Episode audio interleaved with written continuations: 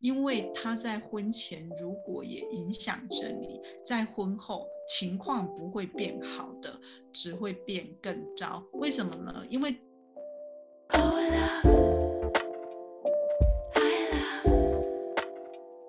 大家好，欢迎来到爱情练习生。今天是平安夜，祝大家圣诞快乐！吼吼吼！希望大家都收到圣诞老公公或者是自己心爱的人的礼物。那没有人陪伴你的话呢？炯炯跟明白在这边陪伴你，圣诞快乐！耶 耶！好，那我们今天呢，主题是为自己发声。哇！最近一个礼拜，大家都听到了，有一个不想的吃瓜群众，对他不是不想吃瓜，有一位很勇敢。的女性为自己发声了，然后大家甚至把她冠名为雷神，那个声音大到如雷一样的大声哦。那其实就是呃王力宏跟李静蕾的事件。那基本上我们其实也是因为这个事件，然后想要带出一个主题，就是说呃女性怎么样可以在。生活上就练习为自己发声啊！那为什么这个主题这么重要呢？因为呃，其实，在旧有的传统教育里呢，其实女生大部分都会被教育成要顺从啊，然后相夫教子这件事情，不要说是结婚后才有的想法，是小时候我们就觉得相夫。教子相夫是什么意思？就是你面向着夫你的老公，然后甚至他说什么你觉得不舒服的，你都要顺从。那我两个礼拜前打电话给我妈妈，她跟我讲了一个她为她自己发生的一个故事。然后去反观我现在看到李静蕾为自己发声，我真的觉得女生就是要勇敢。那我爸爸其实是呃也有一些情绪病，就是他有忧郁症，当然不是很严重，可是他的症状就是他会对我妈妈大声咆哮，而且他又只对我妈妈大声咆哮哦，然后他会偷偷的把我妈妈的东西丢掉，然后我妈妈会发现之后就会很生气。那他在两三个礼拜前就把我妈的东西偷偷拿去丢掉，可是被我妈妈发现了，然后我妈妈就跟他说：“你为什么要丢我的东西？”他说：“呃，我的医生说，因为我有心理疾病，都是因为你造成的，所以我可以丢你的东西，这样子我的病就会慢慢好了。”OK，那。我妈妈就很生气呀，因为她觉得你没有问过我就丢我的东西是不尊重我。可是我妈妈处理的非常好，在那个当下，她没有跟我爸爸争吵，因为我爸爸也在气头上，然后我妈妈也在气头上。后来第二天呢，就我爸爸，因为我爸爸是那种情绪很快来，也情绪很快就走，而且他没有办法控制他的情绪是。什么时候他可以不对我妈妈大声讲话，或者是咆哮，他完全控制不住的。所以第二天他情绪一如往常的时候，我妈妈就对他讲了非常重的话，就跟就真的很，就是因为我妈妈从来没有说过。他要离开我爸爸的这件事情，然后他就说：“我可以马上离开你的，而且如果你激怒我的话，你不要以为我不会做出什么伤害人的傻事。”然后我爸还跟他说：“你都八十几岁了，你现在跟我离婚，怎么会有人要呢？” 然后我妈就很有骨气的说：“你管我有没有人要？”我自己就是会照顾自己，我有没有人要跟你没有关系。那我妈那一次就讲了很重很重的话，我爸第一次听到，他吓到了。你爸就病好了，差不多吧，我也觉得他 病对，吓到病都好了，对，吓到病都好了，吓到就吃手手就 完全骂不出来了。然后呃，就这几天。因为那个王力宏跟李金蕾的的事件嘛，我觉得肯定又在更激起你妈妈的在对我有称赞，我也有称赞我妈妈一下，但是因为我妈其实没有留意看那个就是王力宏的这个事件，然后我就说：“哎，爸爸最近怎么样？”他说：“哎，真的跟他讲完之后有差呢，就是最近讲话就不会这么大声了。”然后。我其实是为我妈妈感到骄傲的，因为我妈妈今年八十一岁。你看，她跟我爸爸结婚快要五十年哦，她被我爸爸就是情绪上就是勒索，然后咆哮，然后嘲讽了五十年呢。她到了八十一岁。才为自己发声，而且他很清楚的知道，他八十一岁离婚，他都无所谓。我完全听得出我妈妈的底气，所以我真的很为他骄傲。那就是反观，就是呃这一次的事件呢，其实得到很多女性的回响的，因为大家都在讨论说，哎，家庭主妇为家里付出牺牲这么多，我妈妈也是带三个小孩啊。然后我爸爸也是一样，从来没有展现出他有感激我妈妈做这件事。那其实一定要在结婚后，就是经过这么久的时间。的忍辱负重才开始为自己发声吗？可不可以早一点？当然可以啊！其实，在婚前或是你在单身的时候，就要开始练习为自己发声。因为大家可以观察自己，如果你在两性关系里啊，常常觉得哎有话不敢说啊，因为怕说了就会失去对方，或者是对方就会生气呀。或者是对方就会拿什么东西来要挟你，你只要有一种恐惧，是你会失去一些东西而。不敢发声而禁语的话，那你就要留意到这件事情，因为他在婚前如果也影响着你，在婚后情况不会变好的，只会变更糟。为什么呢？因为当你有法律关系去维系的时候，其实你就更难去展现自己那个勇敢的一面。因为法律会紧紧的把你们绑在一起，那对方就有可能会更严重的情绪勒呃情绪勒索。那练习生们也可以留意到自己是不是真的只有在两性关系里而不敢为自己发声呢？有点难用理智来去。让大家练习。就我来说好了，就一个以练习生的角角色，在很久之前，我跟你们分享过，初恋第一次谈恋爱的时候被劈腿劈了五次。我因为这件事情来回想我过去，那为什么当初没有办法说走就走？我觉得像你刚刚讲的，我们可能会很怕失去这个，失去那个，而不敢发生。可是我觉得最核心的心理底层的那一个自己，是我们其实是很怕失去对方。跟这段感情，所以我觉得爱跟发生的这个程度跟时间点，我觉得有不是这么容易可以做到的。坦白说，对，嗯，我也明白。明白，就是 对啊，不然你之前说的双话，对我也是啊，所以，我我现在其实为什么我们也是透过就是说这一个呃，就是说特透过这一集去跟大家分享，也为为什么呢？因为李静蕾的这一个呃为自己发声这件事得到很多的共鸣嘛，也就是说大家其实是很想这这样做了，然后他。在所谓的社会观感里，其实他失去的是更多的。可是他都这么勇敢的，那我们当然可以练习看看，肯定是不容易的啊，所以才要练习。那这个真的都可以明白的，就是为什么我们要经历过这一些，才愿意的去说出来。无所谓啊，你现在不敢说也没有关系。可是你只要知道，你不是孤单一个人。第二个是。你永远都可以选择在某一天勇敢的说出来。你现在可能没有胆量，没有关系，但是你可以酝酿，好吗？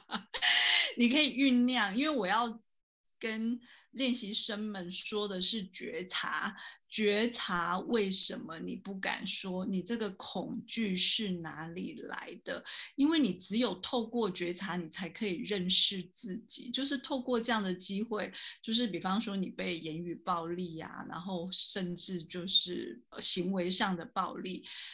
你的恐惧是哪里来的？因为我们永远都是有选择的嘛，那就是因为不容易，所以我们才是人类。如果很容易，我们就是神仙了。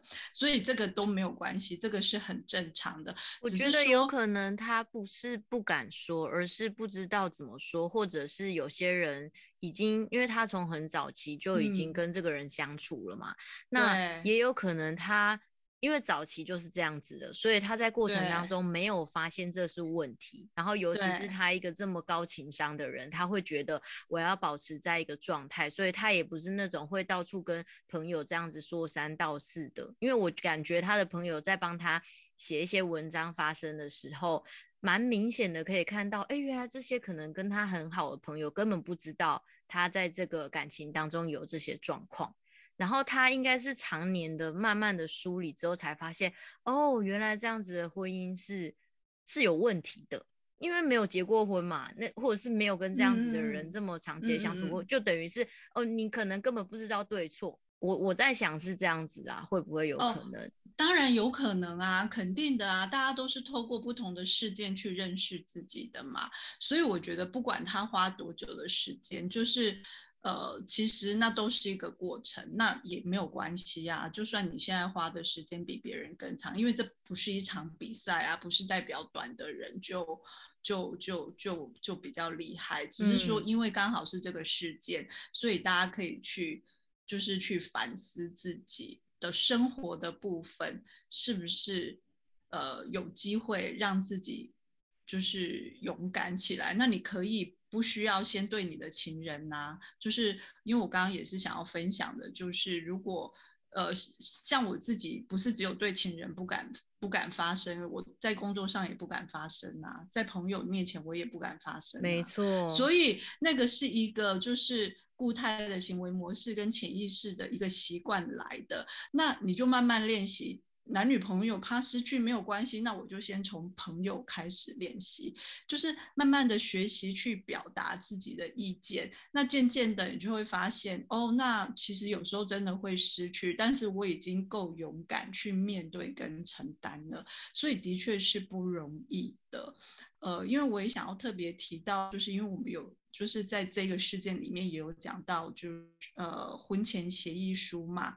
那婚婚前协议书大家都知道，它其实是一个法律文件，就是去约束双方，也不一定是只有财产的部分，其实包括很行为，可以把很多都对，可以把行为很多的东西都把它写上去的。